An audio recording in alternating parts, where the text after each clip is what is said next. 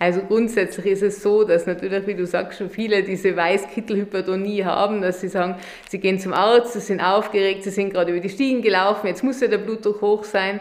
Aber wichtig ist, dass man den Blutdruck auch richtig misst.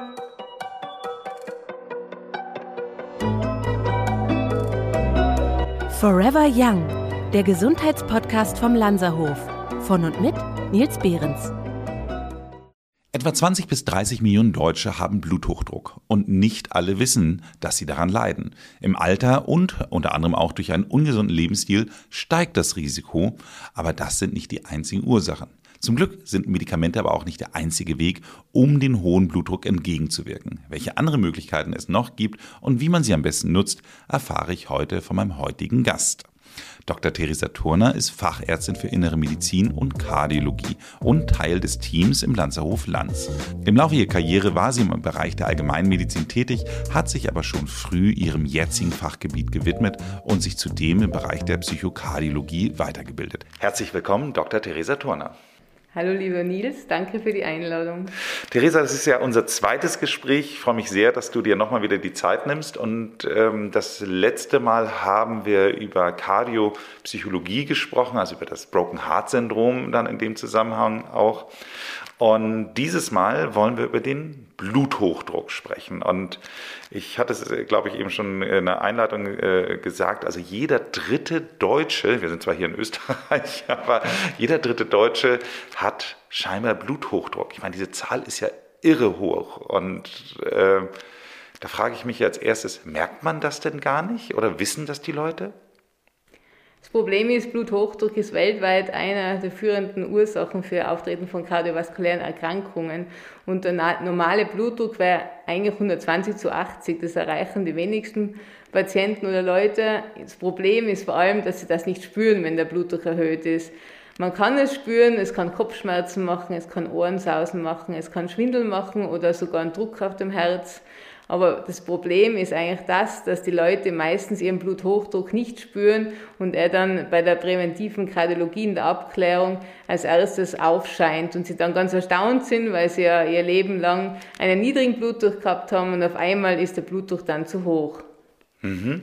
Und ähm, du sagtest eben schon, der Idealwert wäre eigentlich ähm, 120 zu 70, wenn ich das richtig verstanden 120 habe. 120 zu 80, ja. 120 zu 80, Entschuldigung, 120 zu 80. Also im Grunde kann man sich gut merken, in der Summe gibt es 200, richtig, oder? genau. So, und äh, jetzt ähm, kann man ja sagen, es gibt einen erhöhten Normalbereich und dann gibt es irgendwann den hohen Bereich und dann gibt es den, wo man wirklich Genau. Oder, oder wie, wie äh, definier du es doch mal besser? Kannst ja, genau. Es gibt verschiedene Stadien des Bluthochdrucks. Es gibt quasi den hochnormalen Bluthochdruck, das ist 139 zu 89.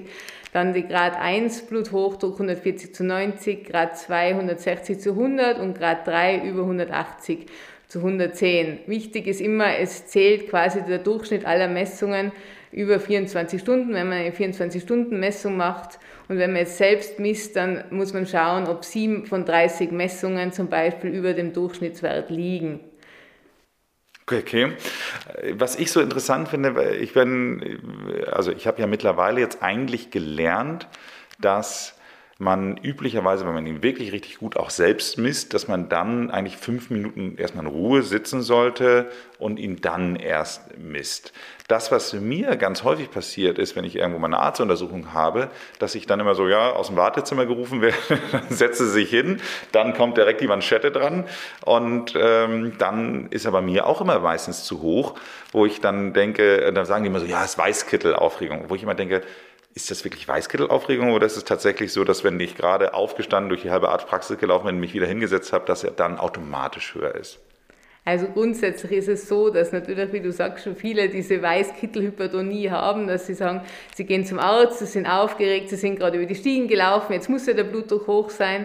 Aber wichtig ist, dass man den Blutdruck auch richtig misst. Und das heißt, man soll sich mal hinsetzen, fünf Minuten zur Ruhe kommen, dann wirklich den Arm in Herzhöhe lagern und dann kann man eigentlich, sollte man den Mittelwert dreier Messungen im Abstand von einer Minute verwenden.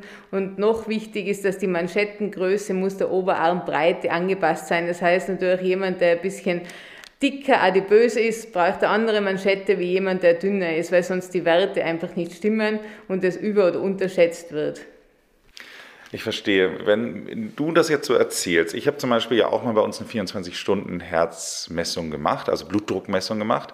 Die fand ich wahnsinnig komfortabel, weil der Vorteil ist ja, ich kannte das noch von, keine Ahnung, äh, von meiner Frau, die hat mal irgendwann nochmal diesen alten Geräten gemacht, wo sich so alle Viertelstunde so eine Manschette aufpustet. Und äh, dadurch weiß man natürlich in dem Augenblick direkt so, oh, jetzt wird gemessen. Wenn ich jetzt mir das Gerät, was wir hier verwenden, äh, was dann irgendwie ja nur so ein, so ein Armband ist mit so einer Fingerkuppelgeschichte äh, so, und wenn man da dann diese 24-Stunden-Messung macht, dann merkt man ja gar nicht, wann er jetzt gerade misst. Trotz allem frage ich mich dann, wenn das wirklich so ist, dass wenn ich quasi erstmal fünf Minuten ruhen soll, bevor jetzt gemessen wird, meistens, also ich kann für mich sagen, ich versuche eigentlich meinen Tag so aktiv wie möglich immer zu gestalten. Das heißt also wenig zu sitzen, regelmäßig aufzustehen, beim Telefonieren aufzustehen. Ich mache auch noch, wenn ich bei mir im Büro bin, zwischendurch immer noch mal Klimmzüge. Also von daher sind das natürlich alles Faktoren, die dann ja eigentlich dagegen sprechen, dass ich dann wirklich auch mal in Ruhe bin. Ähm, warum ist diese Messung dann trotzdem valide? Also grundsätzlich muss man jetzt mal unterscheiden, ob man jetzt zum Arzt geht und einfach eine Messung mal durchführen will, dann ist es wichtig, wirklich vorher zur Ruhe zu kommen und eben unter den vorher gerade beschriebenen Bedingungen das zu machen. Wenn man jetzt eine 24-Stunden-Blutdruckmessung macht, wie man es bisher durchgeführt hat mit dieser Blutdruckmanschette, die lästigerweise alle 30 Minuten aufpumpt, dann soll man eigentlich als Patient alles machen wie im normalen Tagesablauf. Das heißt, die sollen keine Ruhe geben, die sollen auf den Berg gehen, die sollen ihre Belastung wie immer machen, weil es ihm gerade wichtig ist, dass man auch unter Belastung sieht, wie sich der Blutdruck verhält. Und ganz wichtig ist auch zum Beispiel in der Nacht zu sehen, geht der Blutdruck runter oder nicht, weil wenn er nicht runtergeht, könnte das auch ein Hinweis sein für so ein Schlafapnoe-Syndrom, das heißt, wo man intermittierend Atemaussetzer hat, vor allem wenn jemand zum Beispiel schnarcht in der Nacht, dann sieht man indirekten Hinweis auf sowas, dass der Blutdruck zum Beispiel nicht runtergeht. Bezüglich dieses Armbandes, das ist natürlich neu und rezent in Forschungen. Der Vorteil daran ist, dass man quasi über optische Signale das Ganze ermittelt, über diese Pulswellengeschwindigkeit und so quasi diese störende Manschette nicht hat, die natürlich dauernd aufpumpt. Das ist natürlich auch daran zu denken, dass es für den Patienten immer Stress bedeutet, wenn er merkt, dass die Manschette jetzt wieder gerade pumpt. Verstehe. Jetzt nehmen wir einfach mal an, wir stellen fest, jemand hat wirklich Bluthochdruck, egal ob hoch normal, Grad 1, Grad 2, Grad 3. Aber sagen wir jetzt mal einfach grundsätzlich, wir sind irgendwo zwischen hoch normal und äh, Hypertonie. Ich glaube, über Grad 3 haben wir schon ganz andere Probleme. Ähm, woran kann es liegen? Also was sind so die Lebensstilfaktoren, wo du sagen würdest, okay, ähm, achten, äh, achten Sie auf, also was sind so die üblichen Sachen, die man da so äh, abfragt? Mhm. Also grundsätzlich ist es ja so, wie bereits vorher genannt, dass die Gefäße mit zunehmendem Alter steifer werden. Das heißt, man entwickelt irgendwann die Tendenz zum Bluthochdruck. Und deswegen ist es eben wichtig, präventiv zu schauen. Wir am Lanzerhof schauen präventiv insofern, dass man einerseits eben zum Beispiel die Messung vom Arteriograph haben, wo man die Pulswellengeschwindigkeit so ähnlich wie bei diesem Armband ermittelt und damit kann man so mal sagen, sind die Gefäße steifer und gibt es eine Tendenz zum Bluthochdruck. Und vor allem wird hier der zentrale Blutdruck also in der Hauptschlagader gemessen und der ist meistens erhöht, bevor der Blutdruck quasi, den man mit der Armmanschette misst, äh, erstmals anschlagt. Das heißt, wir sehen da schon direkt mal Zeichen hierfür, dass der Patient aufpassen muss. Als Kardiologin mache ich natürlich auch immer noch einen Ultraschall, einen Herzultraschall, wo ich zum Beispiel sehe, die Herzwand ist verdickt und man sieht zum Beispiel eine Füllungsstörung von äh, der linken Kammer, wo man dann Hinweise sieht, dass jemand einen Bluthochdruck hat. Auch das Belastungsfahrradfahren ist wichtig, weil sich eine Belastungshypertonie zeigen kann und es ist bereits primär, bevor ein Bluthochdruck auftritt. Zur Therapie, Borderline-Hypertonie, so wie man dazu sagt, äh, wichtig ist, gerade am Lanzerhof sehen wir natürlich viele Patienten, die sehr unter Stress stehen, die im Alltag recht gefordert sind und hier versuchen wir ganz gezielt am Lifestyle-Management zu arbeiten. Das heißt, dass man probiert, Stress zu reduzieren, dass man probiert, auch über das Vegetativum zu arbeiten, den Vagus zu stimulieren, den Sympathikus, der ja uns den Blutdruck erhöht, zu drosseln, indem man lernt, wieder bewusst zu atmen, die Bauchatmung zu üben und vor allem auch äh, zum Beispiel Entspannungsverfahren nach Jakobsen äh, zu versuchen. Also grundsätzlich wichtig ist hier die Stressreduktion und Entspannungsverfahren, um natürlich über den Körper, also über die Vagusstimulation, auch den Blutdruck positiv zu beeinflussen. Ich fand das ganz interessant. Ich habe mal das Glück gehabt, mal Deepak Chopra kennenzulernen, diesen äh, indischen Arzt. Und äh, der ist ja ein großer Fan von Meditation. Er hat eine große Forschung dann auch mal gemacht und hat dann auch gezeigt, wie positive Einflüsse auf den Bluthochdruck eben halt Meditation haben kann. Und am Ende der Forschung haben die, äh, waren die dann ganz begeistert, die, die die Forschung bezahlt haben und haben gesagt, okay, und jetzt müssen wir nur noch rausfinden, wie wir diesen Effekt auf Tabletten ziehen können.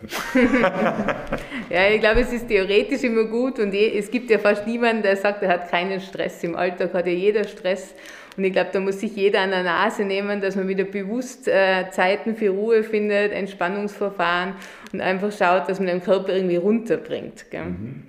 Stress ist ein Faktor. Dann hattest du gesagt, Atmung ist genau. äh, ein wichtiger Faktor. Das kennt man ja, finde ich, auch, wenn man ähm, so bewusster atmet. Ich hatte auch mal ganz interessant, ich hatte mal so ein, ein Meditationsstirnband von, von Muse hieß. Und da konnte ich äh, meinen Puls, also wurde auch mein Puls gemessen.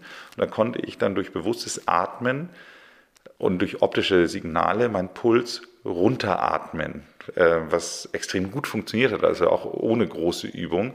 Also da sieht man schon, dass Atmung schon ein, ein ziemlich großer Faktor dann auch auf die auf die, den, den, zumindest aufs Herz haben kann. Auf, ich weiß jetzt nicht zumindest auf den, den Herzschlag, aber scheinbar ja dann auch auf die, den, den Bluthochdruck. Stimmt, ja. Also wir machen ja bei Patienten auch immer am, am Anfang von so einem kardiologischen Check ein Ruhe-EKG und da lasse ich wirklich die Patienten mal hinlegen und wir warten mal fünf Minuten und dann muss der Patient mal gezielt einatmen, ausatmen, dann mal die Luft anhalten und was man ganz oft sieht, ist, dass wirklich sich die Herzfrequenz dann verlangsamt. Es gibt also eine respiratorische Sinusarrhythmie, das heißt einfach, dass die Herzfrequenz ein bisschen wechselt, aber man sieht, dass wirklich durch diese tiefe Vagusstimulation Blutdruck und Herzfrequenz runtergehen.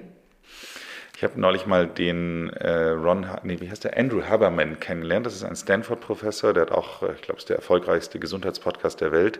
Und der wiederum ist ja so ein Fan von der sogenannten Seufzeratmung, weil wenn man mal so kleine Kinder ähm, sieht, die dann sich total aufregen, dann, dann weinen die ja meistens immer mit so einer Doppelatmung. So.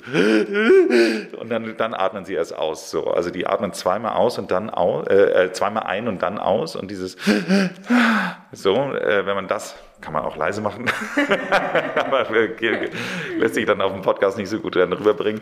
Aber wenn man das mal probiert, also gerade wenn man so merkt, dass man so ganz angespannt ist und einmal diesen Doppelklick einatmen und dann ausatmen, merke ich sofort, wie mich das sofort total entspannt. Also es ist wirklich ähm, äh, eine spannende Übung. Und da hat er auch eine Studie zu gemacht, dass äh, diese Atmung noch vorteilhafter sein kann als eine, eine Meditationsübung. Also von daher Vielleicht ja, es mal. liegt vielen in uns, wir müssen es nur nutzen. Ja, ja aber da sieht man doch mal, wie, wie die, die Kinder dann eigentlich intuitiv ja, schon ja, damals, äh, oder was ist damals, also machen sie ja heute noch, aber wir als Kinder ist schon damals Stimmt, richtig gemacht haben. Stimmt. Sag mal, und dann ist ja immer der Klassiker Salz. So, also man, man, man sagt ja immer, Bluthochdruck und Salz ist äh, Dinge, die irgendwie einhergehen. Also ist das immer noch so? Und wenn ja, äh, wie viel ist zu viel? Gute Frage. Gut, äh, gibt es verschiedene Antworten drauf. Also grundsätzlich ist es so, dass man weiß, Salz zieht Wasser und wenn Salz Wasser zieht, dann steigt das Blutvolumen und so steigt auch der Blutdruck. Also Salz hat auf jeden Fall eine Auswirkung. Das Problem heutzutage ist, dass wir alle zu viel Salz und vor allem wir konsumieren meist oder oft Fertigprodukte, die relativ viel Salz enthalten. Das heißt, insgesamt sollte man natürlich schauen auf gesunde Ernährung, möglichst selber kochen, wenig Fertigprodukte, weil gerade da viel verstecktes Salz, wie zum Beispiel in einer Pizza drinnen ist. Immer die Pizza. Es wird jedes Mal, wenn die ja. Leute zu viel Salz kommt immer die Pizza. Die wird einem wirklich madig ja, gemacht. Le leider, ja. Besser die Pizza selber backen, ja.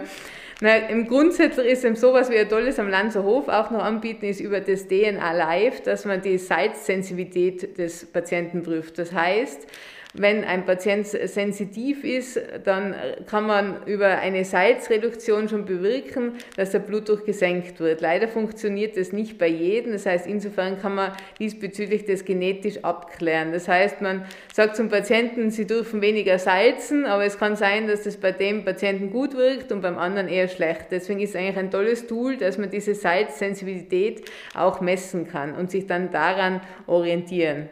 Okay, spannend. Das heißt also, äh, wenn man die Salzsensitivität gar nicht hat, kann man auch weiter salzen. Dann darf die Pizza auch wieder sein. Ja, dann ist halt prinzipiell so, dass man wahrscheinlich über Salzreduktion wenig bewirken kann. Ich verstehe. Und äh, wo wir dann schon bei den Dingen, bei den äh, Dingen die sind, die wir zu uns nehmen, Alkohol, was hat das für eine Wirkung? Alkohol grundsätzlich sagt man ja, wenn man jetzt wenig konsumiert, dass es eigentlich den Blutdruck senkt. Allerdings, wenn es in größeren Mengen wieder konsumiert wird, dann steigert es auch den Appetit und wir nehmen gleichzeitig auch mehr äh, Nahrung zu uns. Insofern steigert es dann auch wieder den Blutdruck. Ach, interessant. Das heißt also, der, der direkte Alkoholkonsum hat eigentlich gar nicht den Einfluss, sondern macht der indirekte. Eine, ja, macht eine gefäßerweiternde Wirkung. Aber natürlich, wenn es zu viel ist, steigert es wieder die Herzfrequenz, es steigert den Blutdruck, es geht dann wieder über diese Sympathikusaktivierung. Ich verstehe. Das heißt also, Alkohol ist sozusagen erst In Maß indirekt, indirekt schlecht sozusagen. Genau, genau. Okay, ich verstehe. Und ähm, Schlaf hattest du eben gerade schon mal kurz äh, angesprochen, dass man über die Messung auch sehen kann, ob man eben halt so Schlafapnoe und äh, genau. solche Themen hat. Aber kann Schlafmangel, schlechte Schlafqualität ja, ja, grundsätzlich steigert auch den Blutdruck. Gell? Also das ist natürlich sollte man eben wie Entspannungsphasen auch schauen, dass man einen guten ausgeglichenen Schlaf hat. Sonst neigt man natürlich auch zum Bluthochdruck. Interessant war, gestern habe ich gerade noch eine Studie gelesen bezüglich Vitamin D-Mangel, weil viele haben ja gerade im Winter Vitamin D-Mangel. Über Vitamin D-Mangel ist dann berichtet, dass wenn man das hat, quasi auch das über die Niere so stimuliert, dass quasi der Blutdruck steigt, nämlich hormonell. Es wird vermehrt Angiotensin 2 gebildet, was eben eher Gefäß verengend ist und dadurch steigt auch der Blutdruck. Das heißt, natürlich sollte man immer schauen, dass man ausreichend Vitamin D in seinem Speicher hat, weil auch das kann dazu beitragen, dass der Blutdruck zu hoch ist. Sehr spannend. Auf die, die Supplements würde ich gleich nochmal kurz eingehen, weil wir momentan ja noch stärker bei den Lebensstilsachen sind. Würde mich nochmal interessieren, Sport. So, wenn ich jetzt, äh, du hattest mal ganz kurz gesagt, dass Bluthochdruck häufig auch Leute sind, die so einen roten Kopf haben zum ja. Beispiel. Wenn ich äh, mich im Spiegel anschaue und mal ein bisschen mehr Gewicht hebe, dann kriege ich auch einen ganz schön roten Kopf. Heißt das, dass Kraftsport einen Einfluss auf meinen Blutdruck hat und wenn ja, ist der gut oder schlecht? Also grundsätzlich muss man sagen, wenn jemand wirklich regelmäßig Sport betreibt, ab dem 40. Lebensjahr sollte der wirklich mal zum Arzt gehen und sich primär checken lassen. Das heißt, man sollte mal eine Belastungsfahrraduntersuchung machen und schauen, neigt jemand dazu, einen Belastungshochdruck zu entwickeln. Wie du gerade angesprochen hast, gerade bei Gewichtheben kann Blutdruck bis 240 zu 120 entstehen. Das tut einem gesunden Menschen nichts. Allerdings jemand, der schon einen Bluthochdruck hat und das leider vielleicht versteckt hat und das von nicht weiß, da kann es dazu führen, dass zum Beispiel auch Gefäße rupturieren. Es kann eine Aneurysmablutung geben. Es kann eben die Aorta dissezieren. Also Blutdruckkrisen sind nichts Schönes. Und viele meiner Patienten glauben auch immer, wenn sie jetzt trainieren und Gewicht verlieren, dann können sie im Prinzip den Blutdruck schon regulieren und dann ist alles gut. Dann muss ich immer sagen, bitte einen Schritt zurück vorher vorher schauen, dass der Blutdruck gut eingestellt und reguliert ist und danach trainieren, weil wir eben diese gefährlichen Blutdruckspitzen verhindern wollen. Und äh, wenn wir das Thema Training haben, äh, würden wir jetzt unterscheiden zwischen Cardio-Training, was ja schon darauf hinweist, dass ja. es irgendwas mit dem Herz macht, und Gewicht. Also du hattest eben gerade gesagt, das Thema Gewicht sollte man aufpassen, insbesondere weil man da eben halt in die Spitzen so hoch geht. Ähm, wenn ich jetzt regelmäßig laufen, Radfahren, Schwimmen, solche Sachen mache, ähm, gilt das wahrscheinlich dann auch ähm, oder ist das Grundsätzlich nicht so? muss man halt schauen, bei jedem ist das ein bisschen individuell. Früher war es ja so, dass man nur dieses Cardio-Ausdauertraining empfohlen hat. Inzwischen weiß man, man empfiehlt zumindest drei bis viermal die Woche moderates Ausdauertraining um die 40 Minuten, aber man sollte auch das Krafttraining nicht vergessen. Das ist heutzutage ja eh on vogue. Die meisten Patienten wollen lieber Kraft als Ausdauer, weil Ausdauer ist langweilig und Kraft ist spannend. Aber man weiß inzwischen, dass das Krafttraining genauso wichtig ist, eben, dass man Muskulatur aufbaut und es verbessert auch langfristig das Ausdauertraining. Wenn jemand anfängt mit Training, ist es wichtig, dass man primär mit moderaten Ausdauertraining startet und dann langsam mit Krafttraining beginnt. Du hast eben gerade diese 40 Minuten angesprochen. Bei mir ist es so, dass ich zum Beispiel, äh, wenn ich in Hamburg bin, fast alles mit dem Fahrrad mache, also als Transportweg weniger als Sport. Aber das heißt also, ich bin morgens dann immer so 15, 20 Minuten äh, eine Strecke unterwegs und abends auch. Das heißt, in der Summe habe ich 40 Minuten. Ähm, zählt das auch? Kann ich das addieren oder geht es wirklich um die Ausdauer? Das heißt also, muss ich auch die Dauer an einem Stück haben? Im Prinzip zählt es auch. Ich sage immer, besser ist ein bisschen Bewegung als keine Bewegung. Aber wenn man natürlich jetzt gerade präventiv äh, tätig sein will oder schauen will, dass man fit ist, dann sollte man schon darauf achten, dass man dreimal die Woche 40 Minuten oder halt am Stück äh, ein bisschen eine längere Zeit dafür aufwendet. Aber eben auch das Krafttraining nicht vergessen. Und wo wir schon bei der Entspannung waren, ganz wichtig ist auch mal zwei Tage in der Woche nichts zu tun und einfach mal zu relaxen. Die fehlen mir wahrscheinlich. Also, ähm, wahrscheinlich ich glaube, ein, ein Sport, sportfreie Tage gibt es bei mir nicht so häufig. Ja, das ist wichtig, weil der Körper braucht auch Zeit für die Regeneration. Hm, okay, muss ich mal gucken, wo ich die einbaue. Es ist wirklich immer so, wenn ich immer so höre, dass andere Leute immer so Motivationsprobleme haben. Ich habe eher ein Zeitproblem, dass ich äh, gerne noch viel mehr Sport machen würde, aber mir die Zeit dazu fehlt. Du hattest eben gerade aber schon das Thema Vitamin D angesprochen. Mhm. Und da ist es äh, ja so, es gibt ja noch ein paar andere Sachen, die ja hinlänglich bekannt sind oder immer bekannter werden, dass sie gut fürs Herz sind. Genau. So, wollen wir da mal ein, drauf eingehen? Genau, eben Omega-3-Fettsäuren, dann auch Magnesium als Gegenspieler fürs Kalzium, das ja beim Blutdruck oft erhöht ist. Und was noch gut ist, in der Homöopathie verwendet man zum Beispiel eben Komplexmittel wie das Homöotensin bei leichten Bluthochdruckformen. Gerade wenn jemand, wie bereits vorher genannt, dieses Borderline-Bluthochdrucksyndrom hat, also noch nicht so, dass man es jetzt medikamentös, schulmedizinisch behandeln muss, dann kann man für leichte Formen zum Beispiel das Homöotensin verwenden und damit lässt sich der Blutdruck ganz gut regulieren. In der Phytotherapie gibt es zum Beispiel das Weißtonpräparat in Form von Kapseln, Tinkturen oder Ds, das ebenso eben sehr erfolgreich eingesetzt wird, weil Weißton wirkt sowohl blutdruckstabilisierend wie auch herzstärkend. Aber Weißdorn jetzt nur mal, das klingt ja so sehr nach Kräutern so und äh, kann man damit auch was falsch machen? Eigentlich nicht, gell. Man, prinzipiell kann man es auch ergänzen, wenn wir jetzt, also Homöotensin würde ich jetzt nicht zu klassischen Blutdruckmitteln ergänzen, es ist auch nicht empfohlen, aber Weißdorn, wie gesagt, ähm, mit dem kommen viele gut zurecht, kann man grundsätzlich auch additiv dazugeben, wenn man eine Medikation benötigt.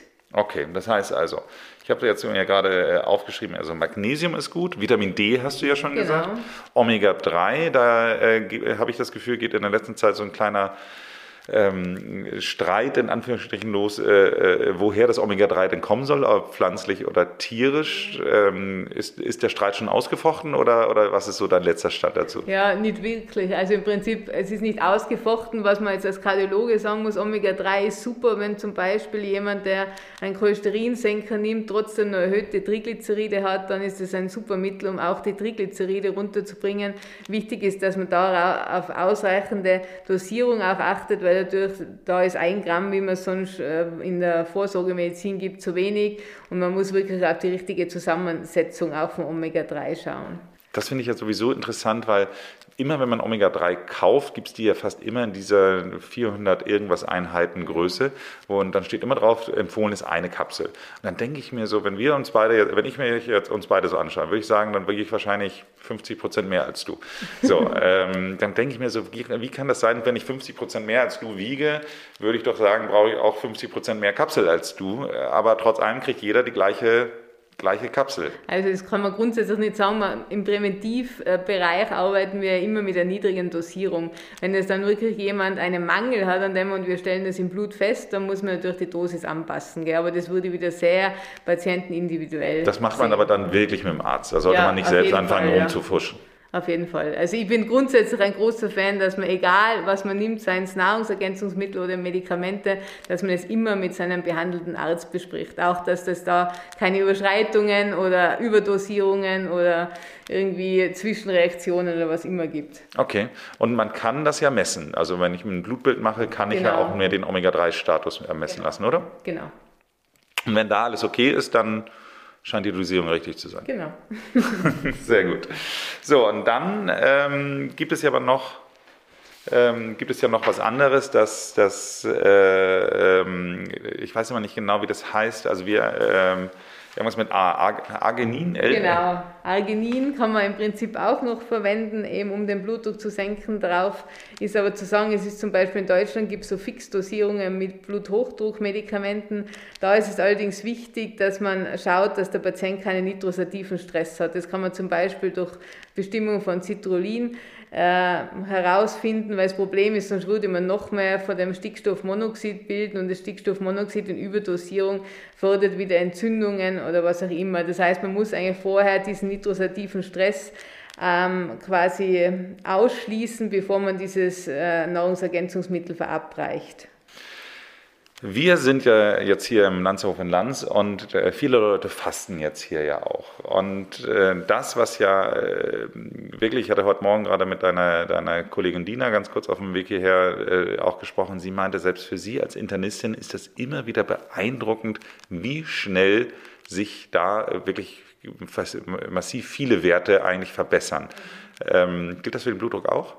Es ist ganz erstaunlich. Wir beobachten in der Kur oft, dass prima der Blutdruck raufgeht und sich dann aber durch die Kur und natürlich durch die Gewichtsreduktion und das Lifestyle-Management die gesunde Ernährung im, ähm, im Lauf der Kur wieder senkt. Also Fasten hat einen wunderbaren Eindruck, äh, wunderbaren, äh, wunderbare Auswirkung auf den Bluthochdruck. Auch man weiß auch durch das Intervallfasten 8-12 kann man den Blutdruck gut senken. Das machen viele Patienten sehr gerne, weil man eben die Erfahrung hat, dass diese chronische Entzündung gehemmt wird. Chronische Entzündung schädigt ja auch unsere Gefäße, diese Inflammation und erhöht dadurch wieder das Risiko für Herzinfarkt und Schlaganfall. Und auch das Fasten ist in interessanterweise eben so, dass es eben diesen Parasympathikus stimuliert und auch die Insulinsensibilität wieder verbessert. Das heißt, man hat ein geringeres Risiko für Diabetes und nebenbei hat man natürlich auch ein geringeres Risiko für Arteriosklerose, weil das schlechte Cholesterin dadurch auch runtergeht. Okay, das heißt also entweder mal so eine richtige Fastenkur, wie man sie eben halt hier auch am Lanzerhof machen kann, oder aber eben dieses 8, 12, äh, ja. 8, 8, 12, 8, 16, 8, ja, 8, 12, nee, 8, 16 ist es doch. 8, 16, ja. Stimmt, 8, 16. 16 ja. Ein Rechenfehler für mich, ein Rechenfehler für dich. genau. Aber ähm, äh, find, äh, gibt es dann eine Auswirkung, weil auch da streiten sich die Geister ja darüber.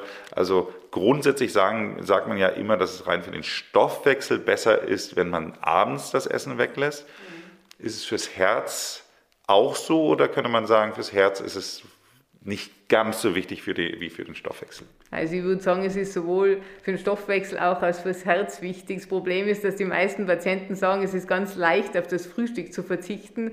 Das fällt jedem leicht, nur das Abendessen will eben niemand verzichten. Und man hat schon früher gesagt, man soll in der Früh essen wie der Kaiser, Mittag wie der König und abends wie der Bettler. So wäre es halt am gesündesten, weil das Problem ist, am Abend funktioniert ja unsere Verdauung nicht mehr so und dadurch, wenn wir uns dann hinlegen, quasi dann gärt es und, und das ist insgesamt halt für unseren Stoffwechsel nicht gut und belastet auch die Leber.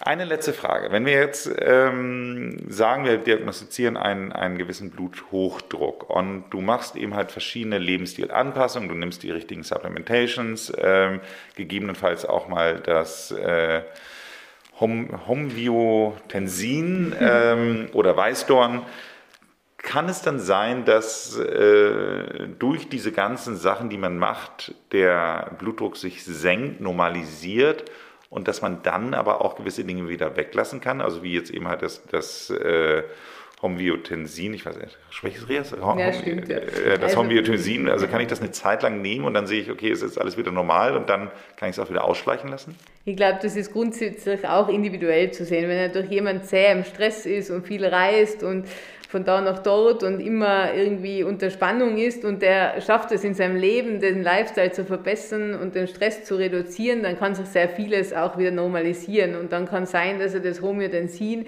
vielleicht nur als Brücke hat, bis es wieder gut geht. Allerdings kann es auch sein, dass Homöotensin die Brücke ist, bis man tatsächlich so weit ist, dass man Bluthochdruckmittel nehmen muss und dann kann man diese Zeit, dass man diese Medikation nehmen muss, etwas verzögern. Das heißt, man hat vielleicht eine längere Zeit ohne schulmedizinische Medikamente möglich. Allerdings, wenn natürlich was aufgetreten ist oder wie ein Herzinfarkt oder ein Schlaganfall oder jemand ein erhöhtes kardiovaskuläres Risiko hat, dann ist es allerdings so, dass man den Blutdruck auch behandeln muss.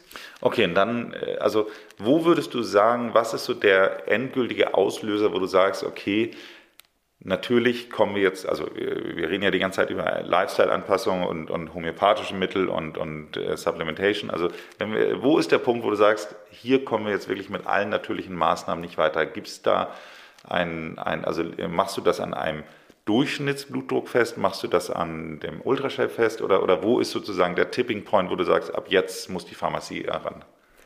Ich glaube, grundsätzlich kann man das an mehreren Dingen festmachen. Drei Monate, wenn jetzt niemand äh, eine schwere kardiovaskuläre Erkrankung hat, kann man sicher mal zuwarten und diese genannten Verfahren mal alle wählen. Der Patient kann zum Beispiel auch eine Blutdruckmesswoche machen, wo er in der Früh, um Mittag und abends den Blutdruck bestimmtes aufschreibt und dann vorlegt. Es ist von der äh, Blutdruckgesellschaft auch so empfohlen, dass man mal eine Messwoche macht, damit der Patient nicht immer messen muss, sondern das quasi mal gestaffelt ist.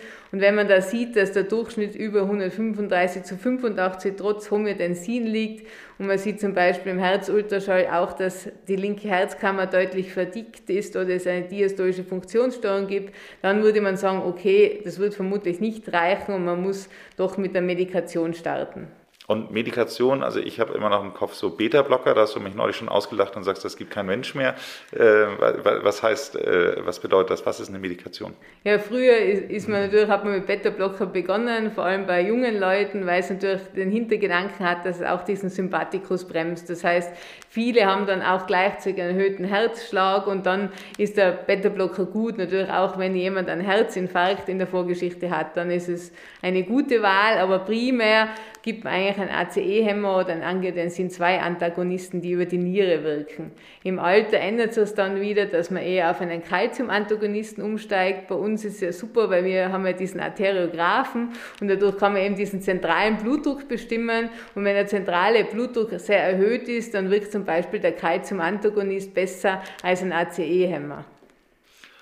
Okay, das heißt also letztendlich äh, muss man dann einfach gucken, drei Monate sich gegebenenfalls Zeit lassen, aber irgendwann ist dann der Punkt, wo man sagen muss, okay, ab jetzt. The point of no return. The point of no return. genau. Äh, ist das so? Also äh, wenn man einmal damit gestartet hat, mit solchen Blutdruckmitteln, dass das dann wahrscheinlich eine Beziehung fürs Leben ist? Ja, man muss halt sagen, der essentielle Blutdruck, also ohne sichtbaren Grund, äh, entwickelt sich mit zusehendem Alter leider und meistens ist halt doch nicht so, dass der Patient seinen Lifestyle so ändern kann und sein Leben so verändern kann, dass jetzt alles quasi den Blutdruck so reguliert, dass man sagt, man, man kommt da dem Ganzen aus. Aber ich würde das wirklich individuell sehen. Es kann natürlich auch bei Patienten sein, die sehr motiviert sind und ihr Leben so verändern und einfach mehr Entspannungsphasen haben, dass die trotzdem wieder mit dem Blutdruck gut werden und dass man dann sogar so weit gehen kann, dass man wieder die Medikation etwas reduziert. Aber das würde ich immer nur in Absprache mit dem Hausarzt oder mit dem Kardiologen machen, weil viele setzen dann einfach selber das Medikament ab und oft reicht es ja, wenn man statt einer ganzen dann eine halbe Tablette nimmt. Wir enden ja normalerweise mal mit einem, einem Tipp für die, ähm, für die HörerInnen. Wenn du jetzt mal die keine Ahnung, drei, fünf, sechs goldenen Regeln der, der Kardiologie aufmachst oder des Bluthochdrucks. So, was, was wären sozusagen deine, deine wichtigsten Tipps für ein gesundes, langes Leben? Also ich würde da schauen, dass man Idealgewicht hat, dass man vermeidet, dass man Übergewicht bekommt, dass man nicht zu salzreich ist, eben gerade hinsichtlich Fertigprodukte lieber mal selber kochen, dass man darauf achtet, ausreichend körperliche Bewegung zu haben. Alkohol ist nicht verboten, aber sollte in der Dosierung einfach eingeschränkt sein, so wie ein Glas Rotwein am Tag ist okay. Oder man probiert, dass eben nicht jeden Tag Alkohol konsumiert wird, dass man eben bezüglich Ernährung schaut auf viel Obst, Gemüse, wenig Fleisch, wenig tierische Fette und Zucker, dass man natürlich auf Rauchen verzichtet und dass man den richtigen Umgang mit Stress findet. Das fand ich ganz interessant. Über Zucker haben wir gar nicht gesprochen. Eigentlich ist Zucker ja immer böse. Ähm, aber äh, hat Zucker auch eine Wirkung auf den Bluthochdruck? Ja, Zucker beeinflusst vor allem die Insulinsensitivität. Das natürlich wieder wir durch das Fasten beeinflussen. Also indirekten Blut auf den Bluthochdruck natürlich auch eine Auswirkung. Und Diabetiker haben natürlich auch durch die Umstellung der Gefäße oft ein höheres Risiko für Bluthochdruck. Und Übergewicht, habe ich gerade verstanden, ist grundsätzlich auch Genau, schlecht. wenn jemand die gute Gewichtsreduktion erreicht, durchs Fasten, dann sieht man, dass der Blutdruck auch runtergeht und noch dazu sieht man, wenn jemand zum Beispiel Ablagerung bei den Gefäßen hat, solche Lipidplaques durch hohen Cholesterin, dass auch diese in der Größe wieder zurückgehen. Es klingt alles wahnsinnig einfach. Also von daher herzlich, herzlichen Dank für das Gespräch. Vielen Dank.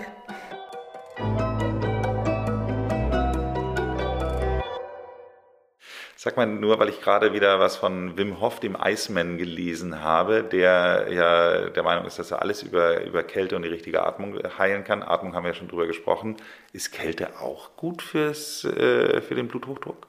Also grundsätzlich muss man sagen, Kälte ist ein starker Reiz, so wie Sauna. Gell? Und wenn jemand einen Bluthochdruck hat, müsste der schon gut eingestellt sein, bevor er zum Beispiel sowas wie eine Kältekammer nützt, weil Kälte natürlich auch die Gefäße wieder verengt und dadurch der Blutdruck steigt. Also deswegen können die Patienten primär immer angeschaut, bevor sie zum Beispiel so einen Reiz wie sich der, Kältekammer sich aussetzen. Natürlich sollten die auch herz-kreislaufmäßig stabil sein und keine Coronarherzerkrankung aufweisen, wo sie Beschwerden haben. Wenn Ihnen diese Folge gefallen hat, dann hören Sie doch auch mal in die Folge Nummer 12 rein. Hier sprechen wir mit Professor Dr. Karl-Heinz Kuck auch über das Thema Bluthochdruck und warum es viel jünger ist, als man eigentlich allgemein denkt. Abonnieren Sie diesen Podcast, damit Sie keine Folge verpassen. Ansonsten machen Sie es gut und bleiben Sie jung.